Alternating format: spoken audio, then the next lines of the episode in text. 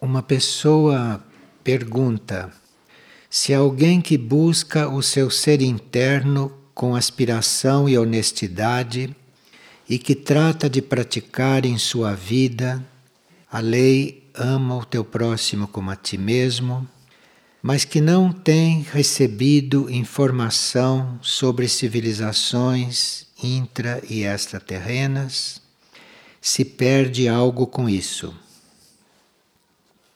Esta lei do amor é a base de tudo e quem cumpre esta lei está em ordem com as leis. Agora, o conhecimento destas civilizações intra e extraterrestre, isso amplia os conhecimentos da pessoa. Isso explica muitas coisas para a pessoa e ajuda também em ampliar as suas comunicações porque subjetivamente, psicologicamente e mesmo mentalmente ela fica aberta a certas comunicações. É um acréscimo às coisas que ela eventualmente já sabe.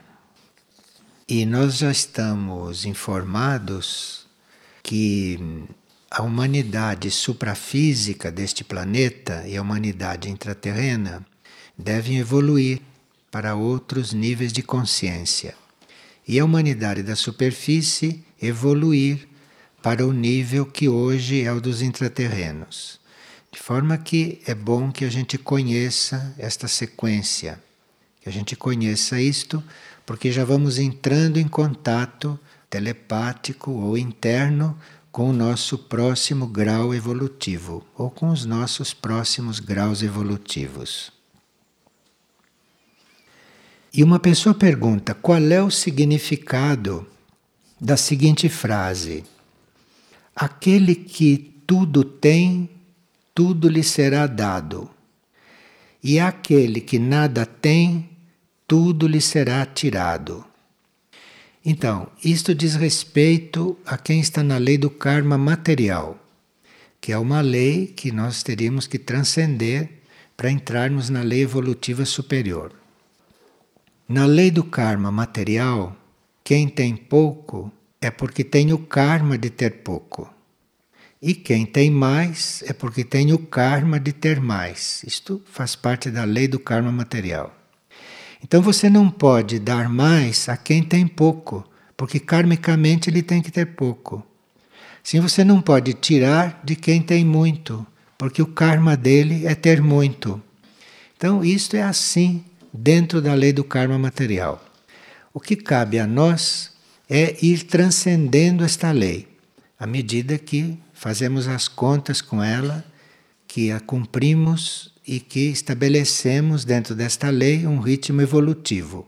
E aí vamos entrando na lei evolutiva superior, que não é mais uma lei de retorno. Nesta lei do karma material, aquilo que você planta, você colhe. Aquilo que você emite, você recebe de volta, como sabemos. Na lei evolutiva superior não há isso. Na lei evolutiva superior vai-se sempre para adiante. Então não se espera retorno, não existe isto. É outra lei. E muitos estão na transição entre a lei do karma material e a lei evolutiva superior. Esses que estão na transição às vezes custa um pouco a se adaptar a certas coisas da lei evolutiva superior. Como, por exemplo, não verem o seu trabalho reconhecido. Estão tão habituados na lei do karma, estão tão habituados a verem as coisas reconhecidas que aí sentem falta disto na lei evolutiva superior. Mas na lei evolutiva superior não se está cuidando destas coisas. Na lei evolutiva superior, estamos só aderindo cada vez mais à lei da evolução, não tem nada que retornar para nós. Então, muitas pessoas levam vidas para se adaptar a isto, por questões de temperamento ou questões de vício. Vício de estar na lei do retorno, vício de estar na lei do karma material. Então, quem está na lei do karma material precisa ser reconhecido quem está na lei evolutiva superior não está nem pensando nisto, não está nem pensando naquilo que é o retorno das próprias ações. Nem o retorno bom e nem o retorno negativo. Não se pensa nisto, porque isto não existe. Isto é próprio da lei do karma material e dos nossos hábitos dentro da lei do karma material. E uma pessoa pede o esclarecimento a respeito do que estava se falando ontem sobre os corpos. Cada mônada cria uma alma para que ela possa encarnar. A mônada não pode encarnar diretamente, a matéria não suportaria a energia. Então a mônada cria uma alma e a alma encarna. A alma encarna em corpos. Então, esta mônada cria uma alma e a alma encarna em corpos. Então, cada mônada é um indivíduo no plano monádico. Nós somos este indivíduo. Para todos os efeitos, nós somos uma mônada, uma alma encarnada nos corpos. Agora, um indivíduo maior são sete mônadas, não uma só. Então, nós, num plano maior, somos sete mônadas. Isto é, nós temos que na nossa mente nos visualizar como uma mônada, uma alma e os corpos é o que nós conseguimos visualizar e aquilo que nós conseguimos identificar e receber a energia. Mas, na verdade, quando a nossa consciência vai crescendo, quando nós vamos evoluindo, nós vamos percebendo que não somos só isto. Aí, quando vamos percebendo que não somos só isto, aí vamos tendo a percepção de que realmente a nossa constituição é maior. Mas não como mônada, num nível mais alto, onde nós somos regentes. Agora, naquele nível mais alto, que é muito cedo para nós percebermos isto, mas sabemos que existe. Naquele nível mais alto, onde nós somos um regente, aquilo são sete mônadas. Por isso, então, que o ensinamento diz que nós somos sete mônadas porque está nos vendo como regentes, não nos estamos vendo como mônada, e nem nos está vendo como almas. Então, se nós estamos em um ensinamento filosófico ou religioso que nos vê como almas, então este ensinamento abrange o plano da alma e o plano dos corpos. Se nós estamos em um nível de ensinamento que nos vê como mônadas, então nós temos a mônada, a alma, os corpos, já ampliou o ensinamento. E há outros níveis do ensinamento, que é o nível que está sendo aberto hoje para nós, que é nós como regentes, não só como alma, como mônada, mas como regentes também. Se nós nos concebemos como um regente, então nós somos sete mônadas, porque o regente não emite uma mônada só. O regente emite sete mônadas. Então, nós somos sete mônadas. Embora nós sendo sete mônadas, existem outros seis indivíduos que somos nós. Percebe? Então, uma mônada pode estar neste planeta, outra mônada pode estar num outro planeta, uma terceira mônada pode estar em um outro planeta. Enfim, essas mônadas podem estar em qualquer lugar do sistema solar. E se nós nos consideramos regente, então vamos nos preparar para nos percebermos como sete indivíduos no nosso conceito de indivíduos. Isso é uma expansão de consciência, mas a nossa consciência vai se expandindo gradualmente e quando a gente encontra algo que compreende, aprofunda. Quando encontra algo que acha estranho, aprofunda o ponto em que está. Não tente passar adiante. Aprofunda o ponto em que está, porque aí amanhã ou depois de amanhã estará já preparado para dar um passo. Então, para muitos, nós podemos dizer: olha, você é uma alma e precisa considerá-lo uma alma e ajudá-lo a evoluir como alma. Para outros que compreendem um pouco mais, você diz: então você é uma mônada. Aí ele já vai ter uma visão maior dele mesmo. Porque uma mônada tem uma consciência maior, uma mônada tem um âmbito maior de atuação, então ele já vai tendo uma visão maior. Agora, depois que nós já vivemos como alma e que nós já compreendemos que somos uma mônada, nós temos que continuar aprendendo. E o próximo passo é a gente ficar sabendo que é um regente. E que um regente são sete mônadas. Para alguns, isto é muito simples, porque é uma progressão do ensinamento. Mas se alguém não resolveu ainda algum ponto da fase anterior, isto fica confuso e complicado. Então não insista.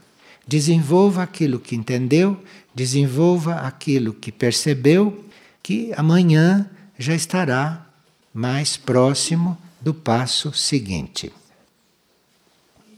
As sete mônadas que formam o mesmo regente não estão no mesmo grau evolutivo. Aquelas que estão mais avançadas, aquelas que evoluíram mais, se aproximam mais do regente. E aquelas que estão menos avançadas se aproximam menos do regente. Então elas não têm um desenvolvimento simultâneo. Existe uma, um paralelismo nesse desenvolvimento, mas cada uma está num grau. À medida que as mais evoluídas vão se elevando e vão sendo absorvidas para o regente, é claro que vão atraindo as outras. Então, aquela que vai evoluindo vai atraindo as outras para a mesma meta. Cada mônada trabalha com a própria alma. Agora, uma mônada só pode ser absorvida no regente depois que ela absorveu a alma. Então não existe alma que entre no regente, porque não aguenta a vibração. A alma é absorvida na mônada. Depois que a mônada absorve a alma, ela saiu da lei da reencarnação. Ela já está fora da lei da reencarnação. A alma não existe mais como alma. A alma já está incluída na mônada. E é aí que o regente vai absorvê-la. Enfim, é um, uma série de absorções, é uma série de sínteses. Naquele verbete níveis de consciência, no glossário esotérico, tem até um gráfico, tem um desenho, está muito claro ali. E às vezes a gente olha para aquele desenho e não compreende nada. Mas aí vai vivendo, vai servindo, vai se desenvolvendo, volta a olhar para lá, entende mais um pouco. E um dia você olha para lá e compreende tudo. Porque essas coisas nos trabalham internamente. Estas coisas nos trabalham. O importante é que a gente tenha persistência. Tenha persistência, tenha fé e tenha amor pela evolução e amor pelo trabalho. E uma pessoa diz que está trabalhando no setor saúde pública de uma pequena cidade. E a realidade que se apresenta é de muito difícil comunicação e de aceitação por parte da população, quanto às sugestões de melhoria de hábitos de saúde, bem como a adesão ao uso de eventuais medicamentos necessários. É possível melhorar este nível de comunicação ou como posso me comportar para melhorar o nível do serviço? Você melhorar o nível do seu serviço não tem nada a ver com a reação dos outros. Se a população entende, se colabora, isso não deve afetar você estar aperfeiçoando o seu serviço. Você aperfeiçoa o seu serviço, seja qual for a resposta. Porque quando nós aperfeiçoamos o nosso serviço, nós vamos ser capazes de ajudar os outros em coisas mais sutis. Então, cada um de nós que está servindo deveria servir cada vez melhor, que é para poder atender necessidades mais sutis.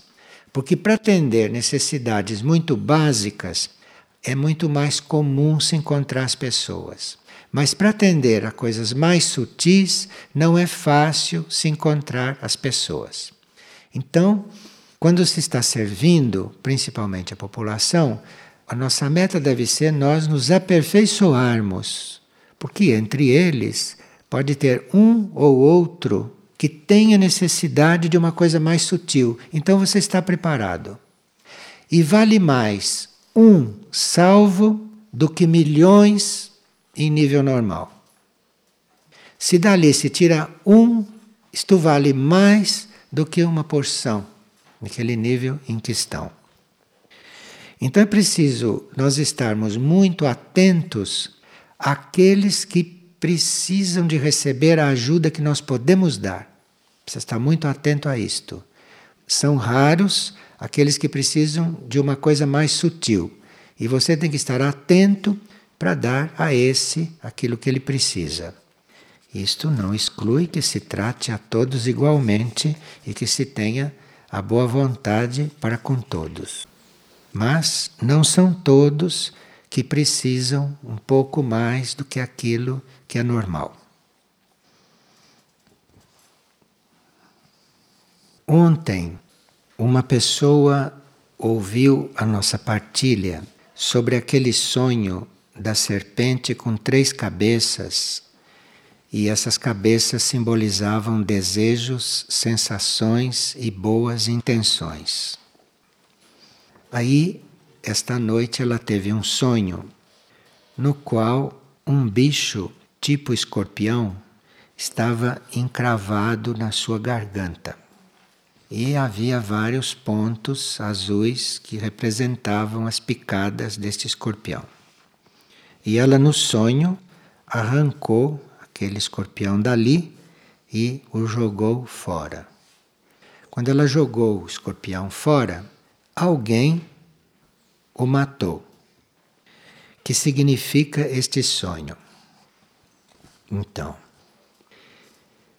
este escorpião na garganta é uma força involutiva que está tentando aspirar a sua energia criativa, isto é, sugar a sua energia criativa. A garganta é a área da energia criativa. E, em geral, quando a nossa energia sexual vai subindo para a garganta, todos aqueles ataques que nós recebemos nas áreas sexuais passamos a receber na garganta. Porque as forças são as mesmas, as forças involutivas, e vão nos atacar naquela área onde nós estamos trabalhando, onde está o nosso trabalho. Então, se a nossa energia sexual já subiu para a garganta, os ataques involutivos vão ser na área da garganta, não vão ser mais lá embaixo. Compreende? Porque lá não há mais o que atacar. Então, por isso que ela sonhou com o escorpião na garganta. É sinal que a garganta, que este nível evolutivo, para ela, neste momento, é o mais atual, o mais importante e o mais delicado. Se ela ler A Hora de Crescer interiormente, vai ver em detalhes o que tudo isto significa.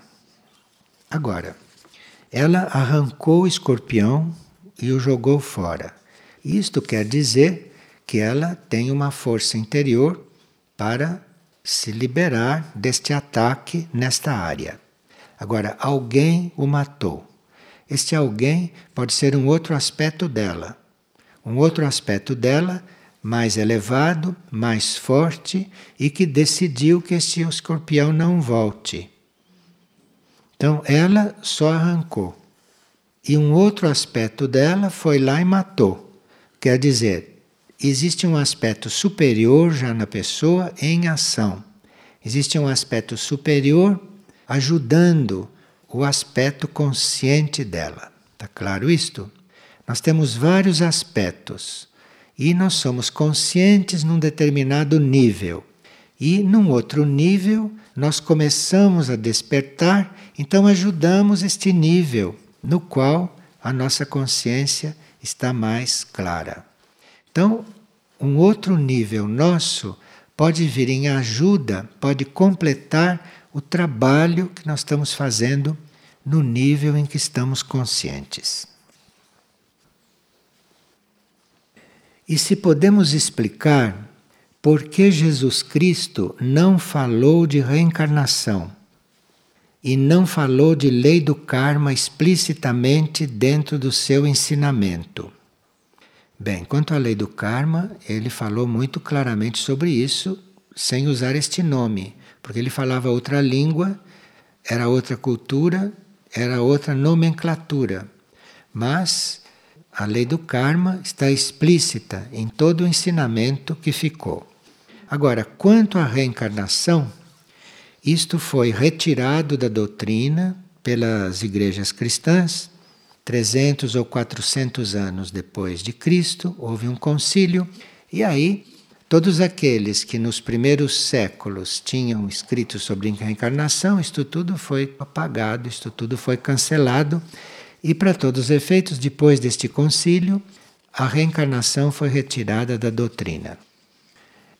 A igreja se deu conta que se Jesus Cristo tivesse reencarnado, acabou Deus, né, que era. Então eles se deram conta que para dizer que Jesus Cristo era o próprio Deus, como ele podia estar reencarnando? Aí o jeito foi dizer que a reencarnação não existia. Isto por efeito de doutrina, por força de doutrina. Essas doutrinas são para as pessoas. Então, há aqueles que precisam da doutrina desta forma e há aqueles que precisam de outras doutrinas. E das doutrinas, nós extraímos aquilo que nos serve e se deixa o resto. Porque as doutrinas, no fundo, são feitas pelos homens. Né? Aquilo que os homens compreendem, então formam uma doutrina. Daquilo tudo, a gente extrai aquilo que precisa naquele momento e não discute com o resto, porque o resto são para as outras pessoas. Uma pessoa pergunta qual é a correlação quando temos problemas no nariz, porque ontem se disse que cada parte do corpo diz respeito a uma coisa. O nariz é o órgão mais externo da respiração. Ele é parte do processo da respiração. E o nosso processo da respiração diz respeito ao nosso respiro espiritual. Então, se nós estamos com uma boa respiração espiritual, isto é, se nós estamos com um bom relacionamento com o espírito, se o nosso movimento espiritual é contínuo, é regular e tudo isto, a nossa respiração vai bem. Respiração não é só o pulmão, respiração são todos os órgãos da respiração, terminando pelo nariz. Isto pode ser mais interno ou mais externo. Então, um problema de respiração pode ser superficial se ele está localizado só neste órgão externo. Pode ser mais profundo se está localizado no pulmão. Isto são graus do mesmo processo. Aqui nós estávamos estudando há algum tempo a ampliação ou a formação da casa-vida. E uma pessoa abriu o livro A Energia dos Raios em Nossa Vida, na página 103, e deu com o seguinte trecho. Isto foi escrito em 1987. Faço referência aqui à construção de um hospital que seria de grande importância para a nova vida já que o seu projeto foi captado originalmente do mundo intuitivo por um sábio. Essa construção está sendo retardada, havendo até mesmo o risco de não ser levada a efeito no plano físico, devido à falta de controle da energia criativa por parte da maioria dos indivíduos implicados no projeto. E por não haver uma contínua aspiração ao serviço altruísta, que deveria ser mantida por grande parte dos componentes desse grupo. Pode-se dar, então, que uma ideia válida, emitida para o plano mental do planeta, leve às vezes séculos para ser concretizadas. É muito interessante que em 1987 já se estava estimulando grupos espirituais a construir este hospital, a fazer esse trabalho. E o livro se refere a um hospital que naquela época não estava sendo construído ainda por falta de várias coisas. Como, por exemplo, falta de harmonia entre os membros daquele grupo, falta de unidade grupal. Então não havia muita unidade grupal e toda a energia que se tinha para fazer o hospital, para construir o hospital, não conseguia materializar aquilo. Para que haja a materialização de uma ideia completa, precisa que todos os membros estejam em harmonia. Porque uma ideia não desce em uma mente só. Uma ideia grupal desce na mente do grupo. Então, cada membro de um grupo contém em si uma chave para a realização daquela ideia. E quanto menos unido é o grupo, menos se capta da ideia, está claro?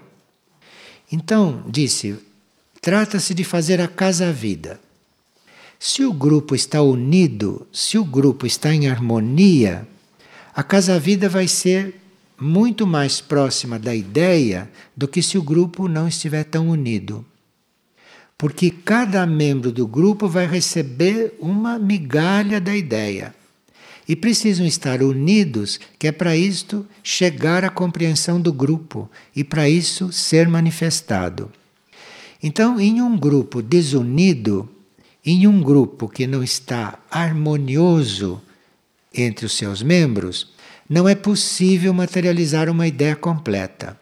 É possível materializar uma parte daquela ideia porque as outras partes ficaram lá embutidas naqueles que não estão harmonizados, naqueles que não estão coesos.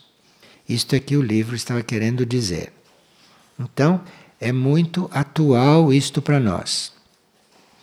Lá na energia dos raios da nossa vida se falava de um hospital, mas a Casa Vida é um pouco mais de um hospital. É uma ideia um pouco mais ampliada. E é interessante porque ontem nós estávamos estudando a necessidade de harmonia entre os membros do grupo e de aceitação dos diferentes temperamentos. Porque cada um de nós está num raio, ou cada um de nós está manifestando um raio naquele momento, e é preciso haver harmonia entre todos esses temperamentos. E se nós observarmos um grupo deste ponto de vista, nós vamos ver claramente que aquilo que falta em um é completado pelo outro. Cada um manifesta um aspecto. E se não estão harmoniosos, fica faltando o aspecto daquele. Fica faltando um detalhe, que é aquele que devia estar ali compondo, que é aquele que devia estar ali colaborando. Esta aceitação dos diferentes temperamentos, aceitação das diferentes energias, isto é muito importante, porque senão não há interação mental. E se não há interação mental, a ideia da coisa não pode estar clara, não pode estar totalmente clara. Porque quando as mentes estão inteiradas, quando as mentes estão unidas, quando o grupo está unido, a ideia baixa e uma mente transmite para outra a sua parte da captação. Mas se não existe interação mental, isto não pode acontecer.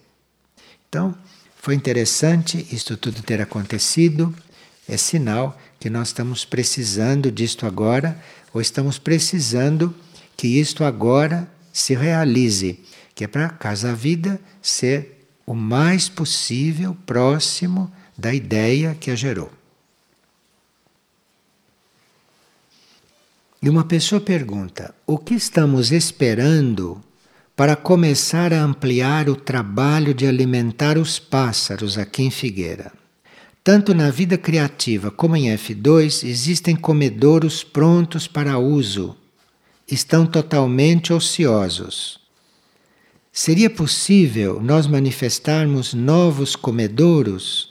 Bom, se esses dois estão ociosos, quantos comedouros ociosos nós vamos ter? Então vamos fazer comedores para irem ficando ociosos. Então veja como a gente recebe a lição que precisa, né? Então, nós doamos os gatos para que os pássaros viessem e os comedores estão ociosos. Quer dizer, fizemos uma parte do trabalho, está faltando a outra parte. Agora, no fazer a outra parte, que é abastecer os comedouros, nós teríamos que compreender um ponto. Não seria um bom serviço para o reino dos pássaros, esses pássaros que estão soltos, nós os mantermos regularmente, porque senão eles perdem a capacidade de procurar alimentos, eles perdem muitas capacidades deles. O que nós damos aos pássaros é um apoio, é um apoio e uma possibilidade deles estarem próximos dos seres humanos. Então, os comedouros não é só para alimentar os pássaros, porque os pássaros não devem perder a capacidade de procurar alimento. É claro isto. Os comedouros são para aproximar os pássaros de nós. Então, isto tem que ser feito com muito cuidado. Isso tem que ser feito com muito discernimento. E não temos que viciar os pássaros a ficarem por aqui por causa do alimento. Porque os pássaros precisam se aproximar do reino humano. Mas eles têm a sua vida, eles têm o seu plano evolutivo e eles têm o que desenvolver lá no reino deles. Então é por isso que aqui em Figueira nós temos um setor para cuidar deste assunto, que é para que o trabalho seja homogêneo. Então, este setor se encarrega de manter as coisas naqueles limites que são necessários. Nós teríamos sim que dar um apoio para os pássaros, para eles estarem entre nós, mas não queremos tirar dos pássaros a capacidade deles sobreviverem, deles sobreviverem dentro do ambiente deles. Agora, para isso, nós estamos com a incumbência de transformarmos a figueira inteira em um parque. E este parque não diz respeito só a um ambiente sadio e puro para nós, mas diz respeito também a um ambiente adequado para o reino animal, para o reino animal e para o próprio reino vegetal, que está sendo muito agredido em todo o planeta. Então, este parque que é proposto que a figueira se torne, este parque diz respeito a um conjunto de energias, a um conjunto de situações, a um conjunto de circunstâncias e também de fatos materiais que ajudem este reino animal, este reino vegetal, este reino mineral a viver em harmonia entre si e conosco. Então, isto nós estamos começando a desenvolver.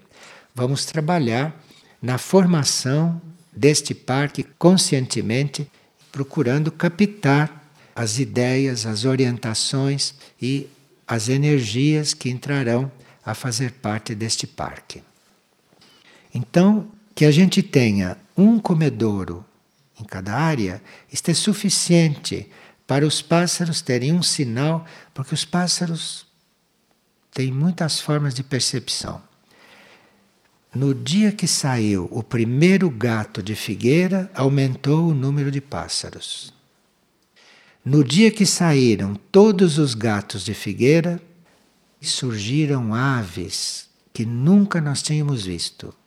Mas aves azuis, aves vermelhas, aves grandes, aves pequenas, nunca tinha aparecido aquele tipo de aves ali. Então eles têm uma forma de comunicação entre eles admirável.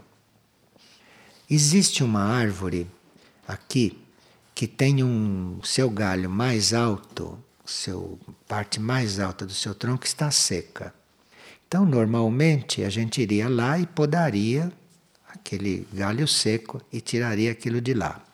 Mas nós observamos que aquele galho seco é o ponto mais alto das nossas áreas preservadas e que os urubus usam aquele lugar mais alto para observar.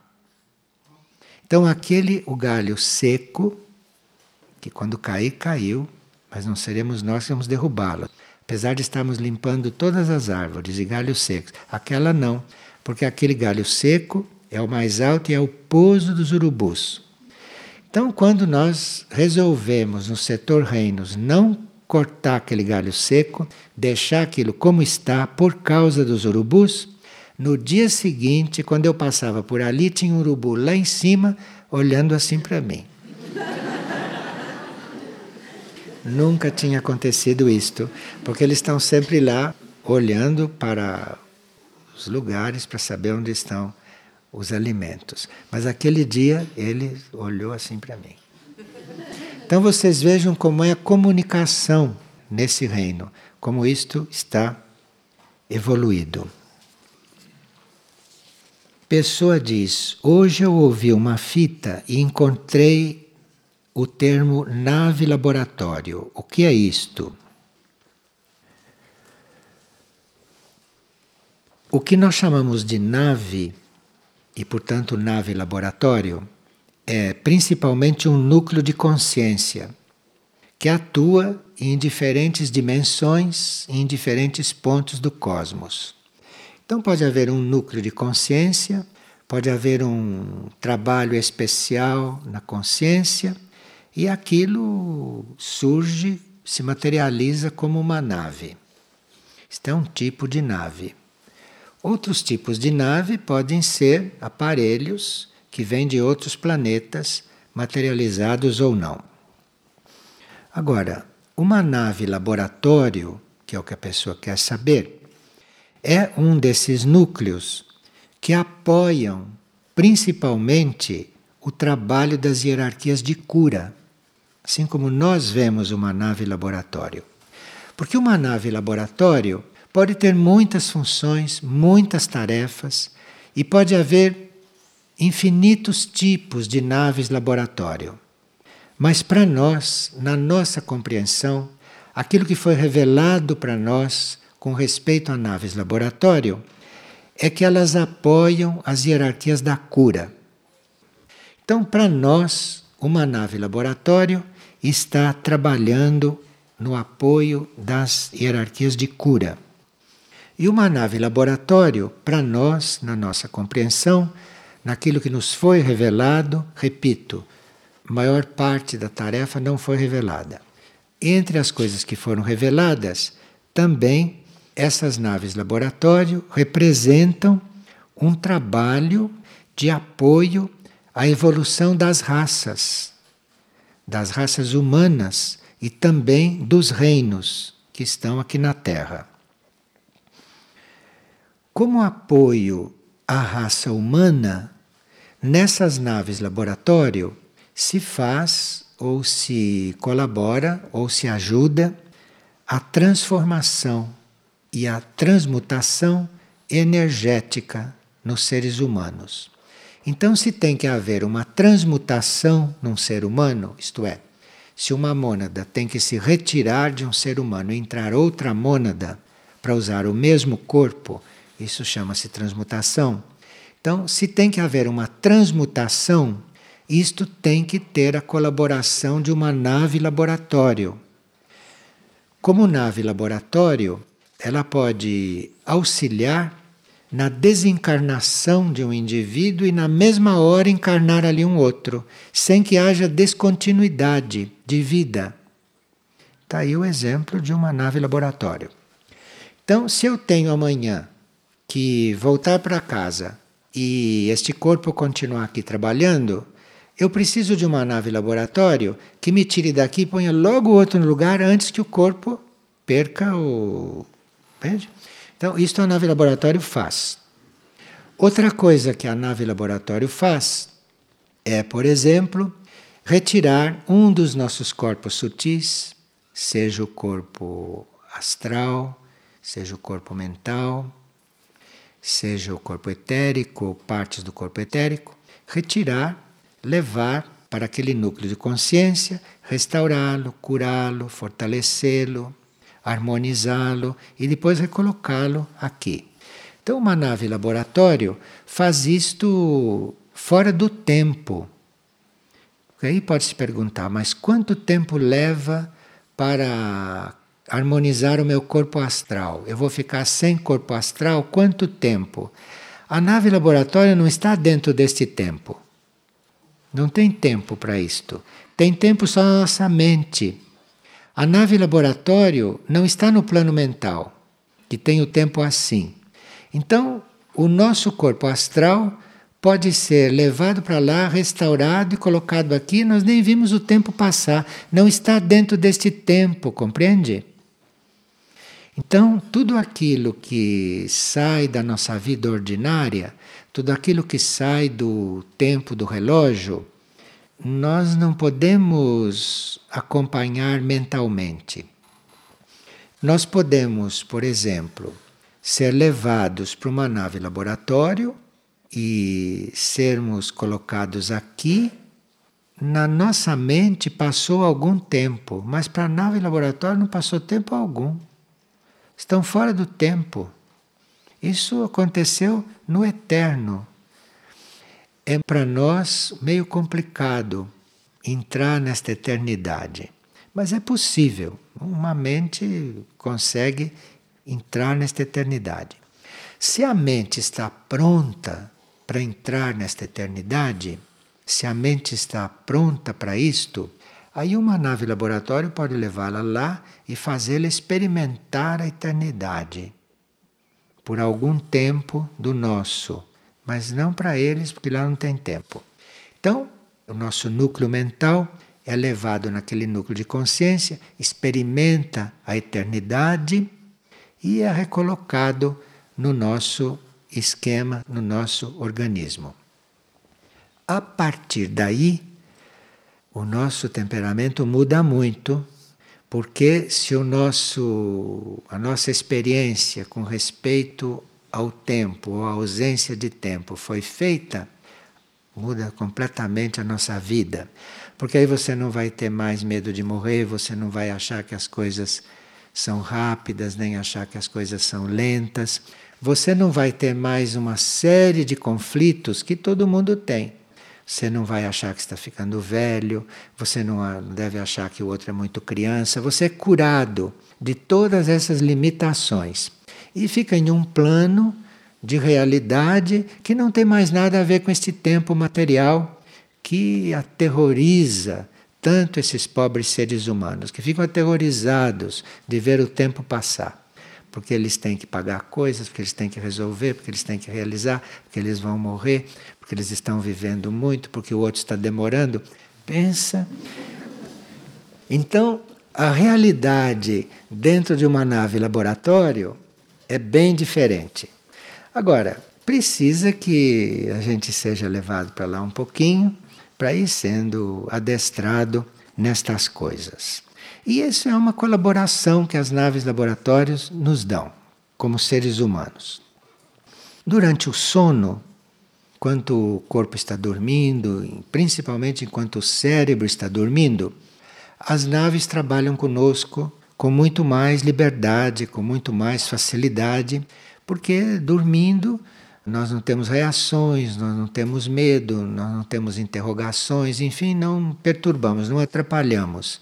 E o trabalho pode ser feito com muito mais harmonia. E esse trabalho está muito intenso. Esse trabalho está muito intenso. Vocês estão percebendo, por exemplo, que a situação do planeta é uma situação caótica. E que se nós não estivéssemos nos nossos corpos emocional, mental, nos corpos sutis, se nós não estivéssemos sendo amparados nesta situação, a maior parte já teria enlouquecido, não é? Porque em certas situações, olhe, pense na estrutura econômica do planeta. Para você viver dentro desta estrutura econômica, isto é para enlouquecer qualquer ser normal. A não ser que ele não tenha nenhuma consciência do que se passa. Ou que ele esteja numa encarnação de repouso e que não precisa se preocupar com coisas econômicas. Existem essas encarnações de repouso. Mas é só com a ajuda, só com a atuação dessas naves laboratório e dessa ajuda interna é que esta humanidade consegue não enlouquecer completamente. Grande parte está enlouquecida, mas não está enlouquecida completamente. Há muita gente que não está enlouquecida. E isto tem um trabalho aí. Isso tem um trabalho não na alma do indivíduo, porque a alma do indivíduo são outras hierarquias que estão trabalhando. A nave laboratório se ocupa dos corpos. A nave laboratório se ocupa da parte material sutil do ser. A nave laboratório não é uma escola para almas. A escola para almas são os grupos internos de almas. Então, as naves laboratório dizem respeito àquilo que é feito em laboratório, como os nossos corpos, que têm energias, não que têm forças que são controláveis e que são tratáveis em laboratório. Alguns têm consciência dessa experiência e outros não têm consciência dessa experiência. Aqueles que têm consciência dessa experiência é porque precisam de alguma forma resolver alguma coisa dentro deles ou precisam participar desses fatos interiores, desses fatos internos, para conseguirem se manter íntegros aqui no seu trabalho, na sua tarefa, ou porque precisam fazer a experiência consciente para relatar para nós. Mas, em geral, esses fatos não são conscientes. Em geral, esses fatos dizem respeito à nossa vida interna, à nossa vida interior, que não vem ao encontro do nosso ser consciente. O nosso ser consciente é que precisa ir ao encontro destas coisas, é que precisa ir buscar estas coisas. Agora, para ir buscar estas coisas, nós teríamos que estar diante disto como algo importante para nós. Porque se isso não tem importância para nós, nós ficamos sabendo, mas nada mais. Agora, se isto realmente tem importância, pode ser que seja útil para o plano evolutivo ou que seja útil para o nosso processo interior, que a gente vá ficando consciente. Mas aí precisa que isto seja atual para nós dentro da nossa consciência normal. Uma pessoa pergunta como é que um centro espiritual consegue se manter harmonizado com tanta movimentação de forças de pessoas nele. Como ficam as energias locais? Estes centros espirituais são constantemente abastecidos porque muitos vêm buscar energia nos centros espirituais. Então, como é que isto se abastece? Quando existe um centro espiritual, existem hierarquias encarregadas da transmutação, todos os níveis. Tanto hierarquias nos planos internos, como pode existir também seres encarnados naquele centro espiritual e que trabalham transmutando as forças e transmutando as energias. Então, ou é a hierarquia interna do centro espiritual que transmuta isto, ou nós, como grupo, vamos aprendendo, vamos nos adestrando a transmutar as forças que são geradas. Então, se nós aprendemos a transmutar, se nós aprendemos a transformar, dispensamos uma parte do trabalho da hierarquia. E a hierarquia vai poder se dedicar a coisas igualmente urgentes e igualmente importantes. Então, nós temos sim uma certa responsabilidade na manutenção da pureza energética do centro espiritual. Então, nós temos uma certa responsabilidade nisto, transmutando as nossas próprias forças, transmutando as nossas energias, transmutando os nossos sentimentos, os nossos pensamentos, e com isto nós estamos ajudando na renovação positiva da energia das forças do centro espiritual. Nós temos que nos ocupar é com a transmutação em nós. Então você está com um pensamento negativo, você cuida de mudar aquilo para pensamento positivo. Porque se o seu pensamento permanece negativo, alguém tem que estar transmutando esse pensamento lá no plano mental, compreende? Então você está ocupando alguém ou algo transmutando aquilo que você não está conseguindo transmutar. Então, se nós ficamos atentos para isto, nós mudamos bastante o nosso sistema de manifestação de forças, nosso sistema de manifestação de energias, etc. Precisamos ficar atentos e todas as vezes que podemos melhorar, que podemos deixar mais sutil uma vibração da nossa parte, seja física, seja emocional, seja mental, trabalhar naquilo, modificar aquilo, elevar aquilo. Aí estamos transformando, transmutando. Então estamos colaborando na transmutação do centro espiritual. Agora, se não estamos atentos a isso, quer dizer que esse trabalho está ficando para quem está trabalhando e fazendo isso lá nos planos internos.